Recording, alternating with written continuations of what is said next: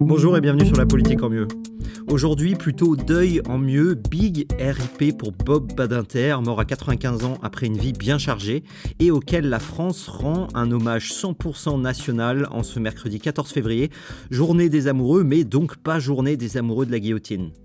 Donc pour revenir un petit peu sur Robert Banater, c'était un fils de déporté mort en déportation, un grand avocat et professeur de droit. Il était surtout connu dans les années 70 pour avoir défendu les pires raclures auxquelles tu peux penser par un fétichisme plutôt sain, puisque c'était le fétichisme de la fin de la peine de mort.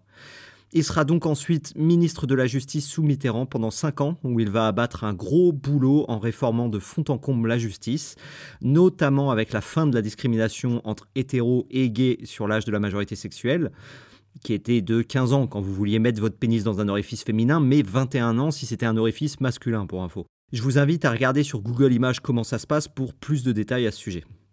Mais évidemment, la grande mesure qui restera dans l'histoire, la grande abolition qu'on peut ranger à côté de celle du servage, des privilèges et de l'esclavage, c'est évidemment l'abolition de la peine de mort. Et pour revenir un peu sur l'historique, c'était en fait à départ une promesse de campagne de Mitterrand en 80. Et vous pouvez penser ce que vous voulez de l'homme, mais il avait eu ce courage lors de la campagne de dire clairement qu'il était contre et qu'il l'abolirait s'il était élu, alors qu'à l'époque, comme aujourd'hui d'ailleurs, une majorité de Français était pour. Et il l'a dit et il l'a fait. Il est élu et Mauroy annonce en tant que Premier ministre que la peine de mort sera bien abolie comme le chef avait prévu. Et c'est Badinter qui s'en charge moins de six mois plus tard. C'était un débat qui existait en fait depuis longtemps dans la société française, pratiquement depuis les Lumières. Au début du XXe siècle, King Aristide Briand avait déjà voulu abolir, mais avait échoué. Giscard lui-même était personnellement contre la peine de mort, mais n'avait jamais trop avancé sur le sujet parce que pas trop sûr de sa majorité. Mais malgré tout ça, malgré l'abolition de 80, tout n'est pas clos parce que depuis 84, on a quand même eu une trentaine de propositions de loi qui visaient à rétablir la peine de mort, mais qui ont toutes été rejetées évidemment. Marine Le Pen soutenait son rétablissement jusqu'en 2017 et Zemmour, lui, est toujours bouillant sur le sujet comme on peut s'y attendre. Aujourd'hui, on a toujours une courte majorité de Français pour son rétablissement, même si ça évolue avec les années. Par exemple, il y a 20 ans, c'était une courte majorité contre. Mais en gros, le sujet reste très clivant et la société est grosso modo divisée plus ou moins deux moitiés à peu près égales. Donc j'aimerais aujourd'hui en fait revenir sur le sujet. Et déjà pour l'attaquer, je trouve que le fait de se référer en permanence à ce soutien des Français pour la peine de mort afin de justifier pourquoi on devrait la rétablir est complètement cacahuesque. Pourtant, c'est bien ce que disait Zemmour en 2021, un peu avant la campagne, pour justifier son soutien à la guillotine. Mais à mes yeux, c'est un non-argument de justifier un soutien à un sujet parce que les autres le soutiennent. C'est tautologique, ça explique que dalle. Je suis pour vu que les autres sont pour. C'est pas une façon de choisir une position politique sur un sujet aussi fondamental que le droit donné à l'État d'enlever la vie à ses citoyens. Ça répond pas à la question du pourquoi les gens sont pour la peine de mort et pourquoi on devrait ou pas avoir la peine de mort. Puis, comme vous pouvez le voir si vous allez checker l'évolution des enquêtes d'opinion, en fait, ce soutien fluctue dans le temps et selon les années, parce que ça suit aussi des tendances et des vagues d'émotions dans la société française. On voit qu'après 2015 et les attentats, on a remonté dans les opinions favorables à la peine de mort, et c'est bien parce que tout le monde rêvait de voir Abdeslam sur l'échafaud. En gros, me dire que la peine de mort devrait être établie parce qu'une majorité de gens la veulent, ça répond certainement pas à la question fondamentale qui est juste de savoir pourquoi on est pour ou contre la peine de mort. Et j'espère quand même que la plupart des gens établissent leurs convictions sur un sujet aussi fondamental autrement qu'en regardant le sens du vent du côté de IFOP. Si demain, une majorité de Français se déclarait favorable au rétablissement de l'esclavage et à l'abolition du crime de pédophilie, je pense que beaucoup d'entre vous se diraient pas d'un coup Ah bon bah ok, on fait comme ça alors c'est bien qu'on a tous des convictions plus ancrées qu'un sondage d'opinion dans notre fort intérieur. Et du coup, pour rendre hommage à ma façon à cette grande figure qui était Badinter, je vais aujourd'hui tenter de défendre ma position d'opposant à la peine de mort. Dans le cadre civil, je précise, vu que dans le cadre martial, c'est un petit peu différent selon moi. Et je voudrais rendre hommage parce que c'est un débat qui sera jamais clos, et c'est bien ça la politique, débattre pendant des millénaires de mêmes trucs sans trouver la bonne réponse. Est-ce que c'est pas beau ça quand même? Le premier argument qu'on évoque à chaque fois pour des peines dures, c'est le sujet de la dissuasion. On se dit que si on vous condamne à mort, les autres feront moins les malins. Déjà, à moins d'être de sacrés psychopathes, on veut appliquer ce raisonnement qu'aux crimes les plus graves, hein, du genre pédophilie et meurtre évidemment. Parce qu'un délit d'initié pour manipuler le cours d'action à la bourse, il n'y a que Philippe Poutou qui voudrait la peine de mort à ce sujet. Sauf que ces crimes très graves reposent très très peu sur un calcul coût-bénéfice par rapport à la peine de mort. Si vous êtes un grand malade mental, un vrai de vrai comme Émile Louis ou Dutroux, vous n'allez pas faire un petit calcul dans votre tête ou sur un coin de table pour savoir si ça vaut le coup de prendre 30 ans de tôle en violant et tuant des enfants. On constate d'ailleurs en fait qu'il n'y a aucune corrélation entre la peine de mort et l'absence de crimes très violents. Le meilleur exemple évidemment c'est les États-Unis où la peine de mort n'empêche pas d'avoir un taux d'homicide bien plus élevé qu'ici. Le seul aspect dissuasif des peines à ce niveau, c'est si vous arrivez à résoudre et à condamner plus de crimes, pas à quel point vous condamnez les gens. Et encore moins lorsqu'il s'agit de profils de tueurs en série qui vivent dans leur cave en mangeant les orteils de leurs victimes et qui raisonnent évidemment pas de façon logique comme nous. Et ça a sûrement pas beaucoup plus d'effet sur les terroristes dont l'objectif est souvent de mourir pour leur cause et d'aller faire du volleyball avec leur vierge au paradis. Bref, la peine de mort, c'est pas plus dissuasif pour les crimes les plus graves et tout en théorie comme en pratique l'indique. Les seules fois où l'effet dissuasif existe, c'est pour les plus petits crimes comme à Singapour par exemple où la pendaison est automatique si vous avez plus de 30 grammes de coke sur vous.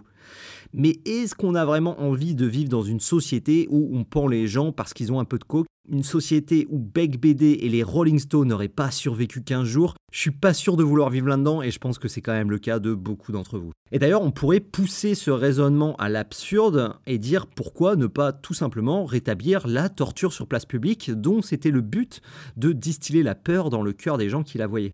On peut par exemple revenir à l'époque de Damien qui avait tenté d'assassiner Louis XV et qui a donc été à ce titre le dernier condamné à l'écartèlement en France. Les gens étaient venus par curiosité et ont vomi devant les deux heures d'écartèlement par des chevaux interminables lorsqu'enfin Damien meurt et que son dernier membre, c'est son bras droit pour l'anecdote, s'est arraché et qu'on a enfin eu une belle démonstration de dissuasion lorsque le régicide a fini de séparer l'homme en cinq morceaux, un peu comme Exodia l'interdit dans Yu-Gi-Oh! Et même ça, ça n'a pas du tout été dissuasif a priori, parce qu'on a guillotiné notre roi 50 ans plus tard, et Napoléon et Louis-Philippe ont tous les deux survécu à des tentatives d'assassinat. Alors peut-être que des gros malins vont me répliquer que la torture c'est pas cool, alors que la peine de mort sans torture c'est super cool.